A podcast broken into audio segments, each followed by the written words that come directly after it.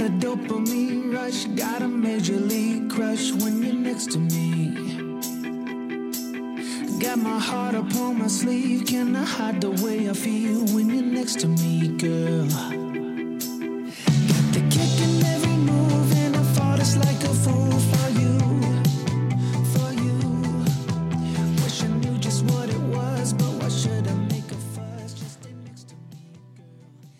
Hola, hola, muy buenas tardes, muy buenos días o muy buenas noches, dependiendo de la hora en que escuches mi podcast. Este es el podcast de Psiquiatría Integral. Yo soy el doctor Aarón Puente.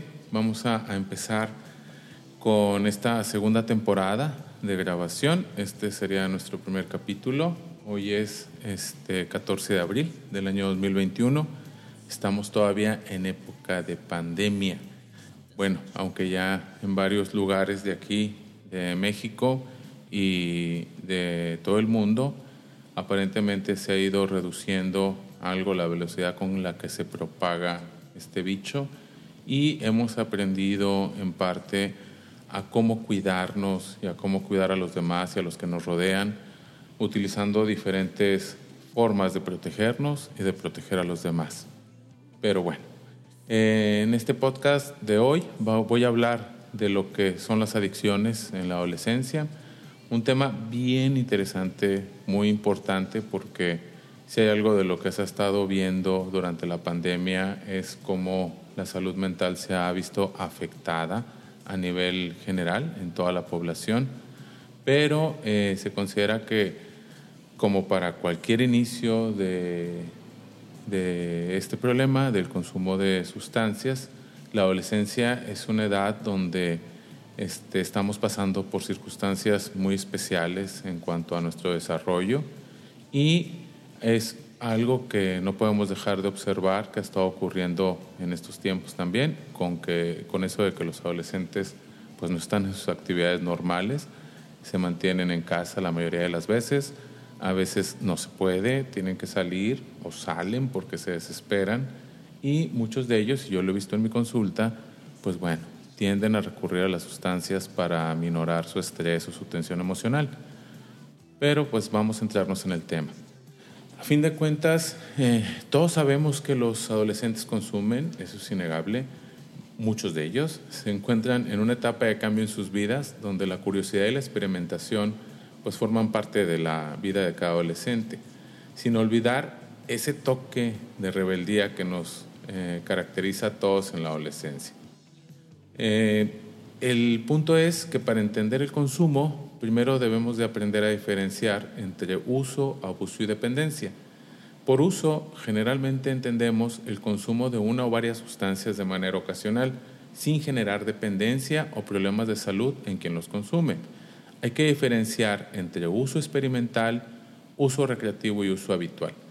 El uso experimental ocurre cuando una persona prueba una o varias sustancias en una determinada ocasión. El uso recreativo se da cuando el consumo empieza a ser regular dentro de contextos de ocio y con más gente. Generalmente es con amigos y rara vez eh, los adolescentes en esta etapa de uso recreativo lo hacen en solitario. El objetivo de este consumo es la búsqueda de sensaciones agradables y el disfrute. En el uso habitual ocurre cuando la frecuencia y la cantidad aumentan. La sustancia generalmente adquiere un papel importante en la vida de la persona, en este caso del adolescente. Le gusta la sensación que produce, por lo que es muy probable que lo haga repetidamente y ya no necesita estar en compañía, también lo hace en solitario. Por abuso entendemos el momento en que la persona dedica la mayor parte del tiempo al consumo, dejando seguramente otras actividades por hacer y que probablemente antes le gustaban. Aquí en este caso son los adolescentes que a lo mejor eh, practicaban algún deporte o tenían algún hobby y cuando empiezan a entrar en la etapa de abuso dejan de hacerlo completamente.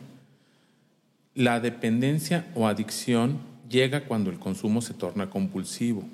La persona ha ido adaptando sus necesidades al consumo y suple su necesidad de cariño, relación con los demás o diversión con el consumo de la sustancia.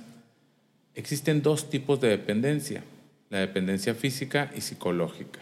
Aquí, la dependencia física implica que el cuerpo y el cerebro se acostumbran a funcionar con determinados niveles de la sustancia en sangre, es decir, se ha generado una tolerancia. Por este motivo, el cuerpo necesita, por una parte, mayor cantidad de sustancia para alcanzar los efectos deseados y por otra parte, si no consume, sus niveles en sangre bajan y el cuerpo reacciona con síndrome de abstinencia. Puede ser algo así como temblores o sudoración. La dependencia psicológica surge cuando el no consumo provoca malestar, irritabilidad o enojo. El gran problema con la dependencia psicológica es que cuando la sustancia está tan inmersa en la vida de las personas o del adolescente, está presente en muchos aspectos de su vida y asociada a muchos momentos. Por ejemplo, quedar con amigos, antes de ir a dormir o mientras espera el autobús. Aquí este problema es, digamos, un dato de que hay una dependencia psicológica. Por defecto, cuando se habla de adicciones, se hace en términos de alcohol, tabaco y otras sustancias. Pero no descubrimos nada nuevo cuando hablamos de que existen también adicciones como por ejemplo al teléfono móvil, al Internet, a las apuestas en línea o a las apuestas en casinos. Se pasa por las mismas fases, uso y abuso y dependencia. Todos los usos de sustancias o nuevas tecnologías empiezan por ser experimentales. Cuando ésta empieza a regularse en el día a día, pasando de uso recreativo a uso habitual, la persona comienza a acostumbrarse a la presencia de la sustancia o nueva tecnología en su día a día. ¿Cómo detectamos que un adolescente está consumiendo? generalmente cuando conoces a tu hijo o a tu hija o al adolescente que estás eh, cuidando, del que te encargas, empiezas a observar eh, algunas señales de alerta. Por ejemplo, si está inmediatamente bajo el influjo de la sustancia, pues puede haber una pronunciación lenta o mala de las palabras, habla rápida o de manera explosiva, en ocasiones vemos los ojos injurgitados o inyectados de sangre, como se le dice, puede haber tos continua que no desaparece, olor o aliento inusual que intenta cubrir con chicles o con colonias, digo, esto para cuando consumen alcohol o inclusive marihuana. Las pupilas las puedes ver muy dilatadas o muy pequeñas, Puedes también percibir movimientos oculares rápidos, una inapetencia o falta de apetito y también puedes observar marcha inestable. También es posible notar en el adolescente algunos cambios de energía, es decir, o está con mucha pereza, o está con mucha apatía, o está constantemente queriendo dormir, y en otras ocasiones lo puedes ver muy hiperactivo. E incluso puedes notar cambios en el comportamiento. Por ejemplo, hay adolescentes que empiezan con un mal rendimiento académico, empiezan a faltar a la escuela. Digo, a veces los papás se enteran hasta que el maestro informa o la escuela informa que el adolescente no está acudiendo a clases. No participa en actividades que antes eran habituales que participara. Puede haber cambios de grupos de amigos. Este, esto lo puedes notar fácilmente porque generalmente si eres cercano a tu hijo, hija, te das cuenta de los amigos que frecuenta y empiezan a tener muchos cambios en esos grupos pueden empezar a realizar actividades secretas o de las cuales no te quieren compartir qué es lo que están haciendo y también pueden mentir o robar. ¿Qué puedes hacer si detectas estos cambios en tu adolescente? Pues es fundamental saber en qué situación se consume, qué consume y con qué frecuencia. Saber si se siente presionado por su grupo de iguales, es decir, por sus compañeros para consumir, porque no es lo mismo ese motivo que consumir porque necesita evadir la realidad. Por ejemplo, no dudes si en estos casos, una vez que tú detectas que está habiendo el consumo, lo importante es que no dudes en pedir inmediatamente una cita o acudir rápido con un especialista. Cuando antes consigas ayuda para el adolescente, menos probable será que el uso pase a abuso y este después pase a dependencia. ¿Cómo se puede prevenir eh, este tipo de situación en los adolescentes? Eh, decimos que generalmente la prevención es multifocal, porque no hay un único punto en el cual centrarse. Es igual de importante que tenga hábitos de vida saludable, es decir, solicitarle que participe en actividades deportivas, como que también sepa cómo razonar sus actuaciones, es decir, que tenga una buena autoestima para poder hacer frente a la presión del grupo, si en el caso del consumo se presenta a nivel grupal. La mayoría de las veces así es como se inician los consumos experimentales. También es importante que el adolescente se sienta arropado en casa para poder hablar de aquello que le inquieta y, por descontado, que tenga conocimiento acerca del efecto que provocan las sustancias a corto, medio y largo plazo a nivel físico, cerebral y comportamental, especialmente las de más uso, como son el alcohol, el tabaco y la marihuana, que son las sustancias de inicio en el consumo.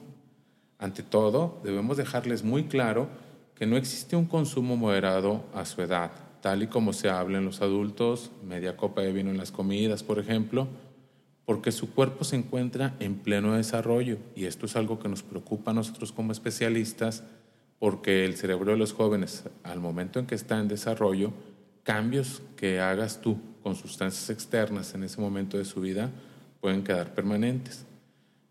Hay que explicarles que la introducción de cualquier sustancia psicoactiva en su organismo va a originar que no se desarrolle de manera óptima.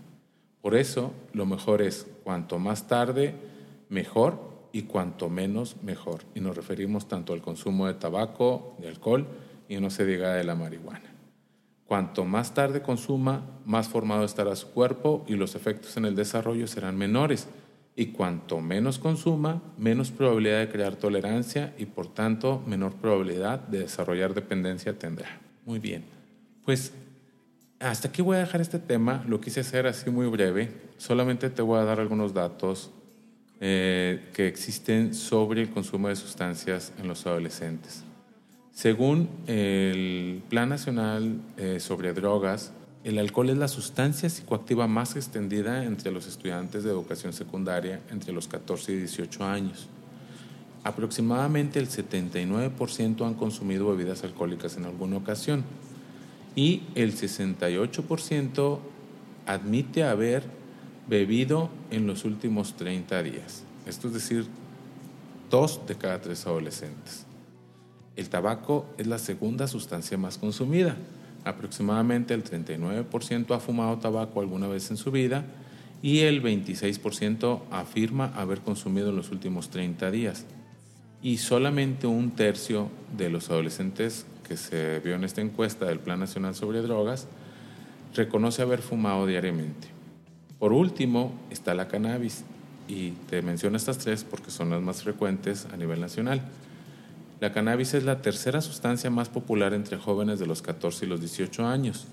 El 30%, o sea, 3 de cada 10 adolescentes, admite haber consumido cannabis en alguna ocasión y el 19% reconoce haberlo consumido en los últimos 30 días según la encuesta que se realizó eh, en, este estudio de los que, del que te estoy hablando y de donde sacamos estos datos del de este, el Plan Nacional sobre el consumo y uso de sustancias en adolescentes.